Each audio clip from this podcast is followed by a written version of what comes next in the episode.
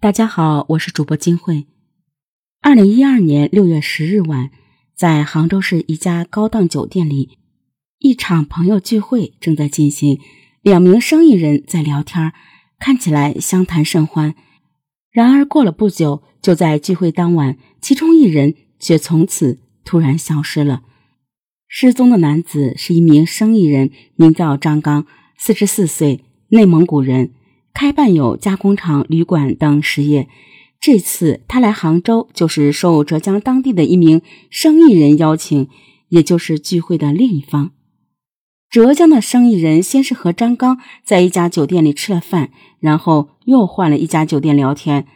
不过后来张刚的同伴并没有跟着去，直到当天夜里，张刚突然联系不上了，人也一直没有回来。大家多方打听，想尽办法，才了解到张刚被那名浙江的生意人带走了。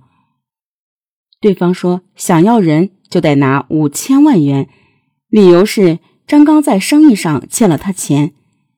张刚的同伴和家人与对方协商未果，就报了警。警方了解到，声称带走张刚的嫌疑人叫胡海，五十岁，温州人。胡海和张刚认识多年，经常有生意来往，但是对于他们之间经济往来的具体情况，别人并不清楚。接警后，民警迅速来到了张刚失踪之前停留的那家酒店。通过查看监控录像，民警很快就发现了张刚和胡海的身影。二零一二年六月十日下午六点半左右。胡海等人开着两辆车，带着内蒙古人张刚来到了酒店。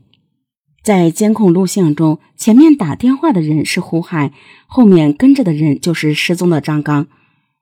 接近一个小时之后，他们走出了房间，旁边一个身材较瘦的男子是胡海的同伴。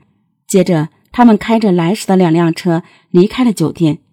通过监控录像来看，张刚和胡海进出酒店时的情形。都很自然，并没有什么异常。警方分析，胡海带张刚来酒店可能只是一个幌子，最主要目的是把他带出来。杭州警方通过信息查询发现，温州人胡海只有初中学历，没有固定职业，早年曾经做过出入境偷渡中介，俗称“蛇头”。近年来，胡海以融资投资名义，实际从事高利贷放贷、网络赌博等非法行业，并且有赌博、非法持有枪支、寻衅滋事等违法前科。胡海把张刚到底带哪儿去了呢？回想胡海等人当时是开了两部车，于是民警开始调查那辆车的踪迹。民警发现，这两辆车不光挂的都是假车牌，甚至。他们在上了高速之后都消失了。警方猜测，他们不是又换了车牌，就是把原来那个牌照干脆给摘掉了。车没了踪迹，那胡海会不会回温州的家呢？民警赶到了温州，请温州警方一同配合查找胡海的下落。调查的结果是，胡海跟家人、跟朋友全都失联了，他好像人间蒸发了一样。胡海不知道躲到了哪里，但是电话却照样打到了张刚家人那儿，还是要钱，并且在通话中，家人还听到了张刚的声音。为避免胡海察觉，警方已介入，做出对张刚不利的事情。警方暂时没有跟胡海的家人和朋友直接接触，而是采取了暗中监控。重点监控目标首先是胡海的家，民警兵分几路，日夜监视。几天之后，民警有了收获。他们发现有一天夜晚，胡海的妻子悄悄去了另外一处没有登记在胡海夫妻名下的房子。胡海是否会带着张刚躲在那里呢？但是经过连续蹲守，民警始终没有发现胡海的身影，也没有发现胡海与妻子联系过的痕迹。就在警方紧张查找胡海下落的期间，张刚的家人不断接到胡海索要巨款的电话。为张刚的安全着想，张刚的家人东拼西凑，陆续汇去了几百万元。根据钱款的去向，警方在温州某银行调取了部分的监控录像。民警发现，前来取钱的是胡海和他的妻子，这说明胡海的妻子对胡海的所作所为是知情的。张刚失踪快两个月了，胡海非常狡猾，不断的变换电话号码，打电话要钱。而在电话中，有的时候胡海也让张刚跟家人说上一两句话，听得出来，张刚的身体非常的虚弱。鉴于胡海始终没有踪迹，而张刚的安危也越来越让人担忧，杭州警方决定对胡海的妻子进行直接接触。警方希望能够通过正面的接触来找到张刚的下落，可结果令人失望。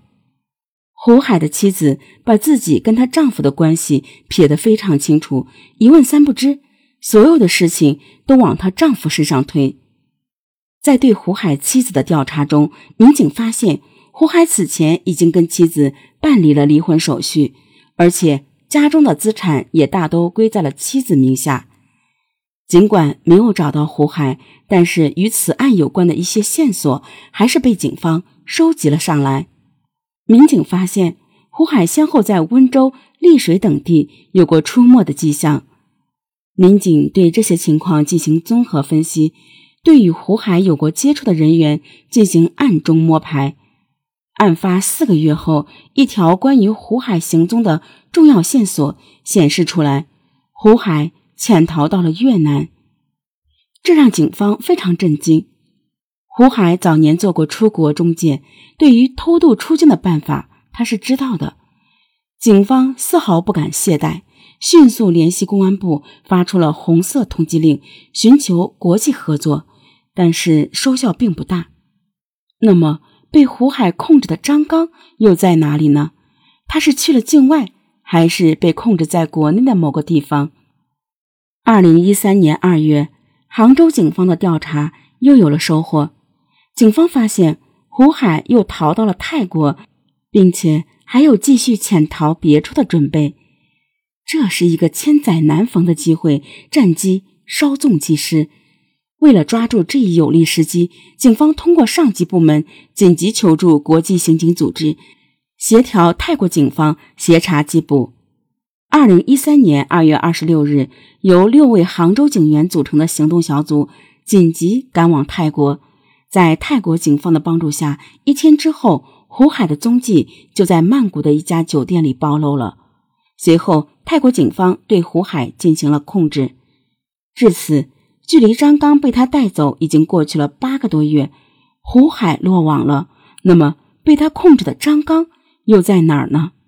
民警迫切的想知道结果。